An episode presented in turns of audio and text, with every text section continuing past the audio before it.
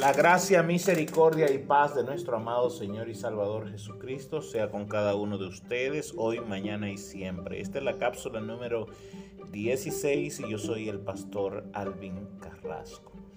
Es bueno destacar antes de entrar en este punto, porque es muy importante, y vamos a ver algunos datos bíblicos de profecías, que son las cosas más difíciles de poder eh, interpretar, pero cuando la profecía ya es cumplida, entonces nos da una mayor referencia. Es bueno destacar que el profeta Daniel profetizó alrededor del año 580 aproximadamente, 500 entre 580 y 550 sobre lo que podemos ver en el capítulo uh, en el capítulo 7 y en el capítulo 8 del libro de Daniel. En el capítulo 7 él tiene la primera visión y en el capítulo 8 tiene una segunda visión, pero nosotros nos vamos a concentrar lo que Daniel está viendo en el capítulo 8 específicamente desde el verso 9 en adelante y eh, el capítulo 9 cuando empieza a hablar del reino del norte y el reino del sur.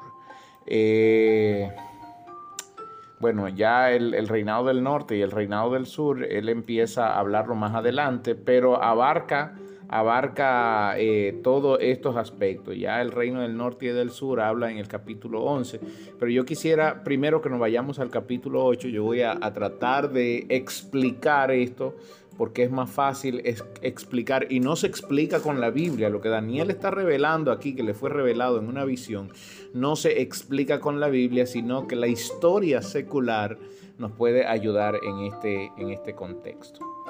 Lo primero es que Daniel dice, y lo decía en la cápsula anterior, que el macho cabrío sería quebrado, eh, el cuerno sería quebrado y en su lugar saldrían cuatro cuernos que serían cuernos notables a los cuatro vientos de la tierra. Y ayer dije sobre los cuatro generales que se dividieron eh, el, imperio del líder mayor que era Alejandro Magno, líder de Grecia. Estos cuatro generales, como mencioné el día de ayer, eran, eh, eran portentos. Eh, estaba Ptolomeo en la parte de Egipto, estaba eh, Antígono en la parte de Asia, Asia Menor, Casandro en la parte de Macedonia y, y Grecia y por último estaba Seleuco. Hubieron otros líderes que tomaron parte, pero no fueron tan notables. Epiro tomó una parte, Lisímaco tomó una parte, etcétera, etcétera, etcétera. Ahora bien, lo que Daniel destaca, sobre todo cuando habla del reinado del norte y reinado del sur, en el capítulo 11, se refiere a los reyes que más crecieron, a los reyes que más... Eh, que incluso llegaron a pelear entre sí. Se refiere a los reinados de Seleuco versus el reinado de Ptolomeo. El reinado del Seleuco, Daniel lo llama como el rey del norte. ¿Por qué? Porque era la parte norte de eh, la región de Israel, de la ciudad de Jerusalén, que abarcaba todo lo que era Babilonia, Mesopotamia, abarcaba la tierra de Media, la tierra de Persia, eh, Camania, abarcaba Bactriana, abarcaba, bueno, toda esa región hasta llegar a la India. Ese era el reinado que ocupaba básicamente Seleuco. De ahí es donde viene la dinastía Seleucida en honor a Seleuco, porque eran sus hijos. Del reinado del sur viene la dinastía Ptolomaya. Eh, de donde vienen todos los eh, de, de, donde vienen todos los faraones egipcios hasta llegar a la última faraona de Egipcio que fue a Cleopatra. Es bueno entender todo esto.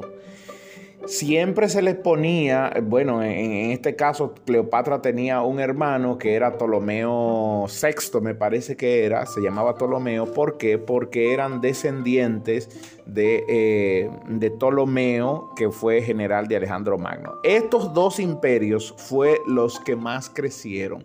Y entre estos dos imperios había, habría una guerra que duraría años e impactaría de manera directa a la región de Israel Y sobre todo la ciudad de Jerusalén. Y es bueno que punto a punto lo vayamos viendo porque todo esto sucedió en esos años de silencio que no se habla donde apareció muchas cosas y muchos temas que no se habla, que nadie estudia y que a pesar de todo eso tienen una gran incidencia en el Nuevo Testamento y sobre todo en la cultura judía del Nuevo Testamento. Entonces, entendiendo toda esa parte de lo que pasó allí, podemos entender qué realmente pasó y por qué habría tal o cual cosa ya en el Nuevo Testamento. Entonces, eh, en cuanto a los otros líderes de Alejandro, como era el caso de Antígono, de Casandro, de, Lisímaco, estos no crecieron. Y recuerde que la región de Casandro, de, Alejandro, nunca tocó la parte de Roma. Roma seguía siendo un poder en sí mismo.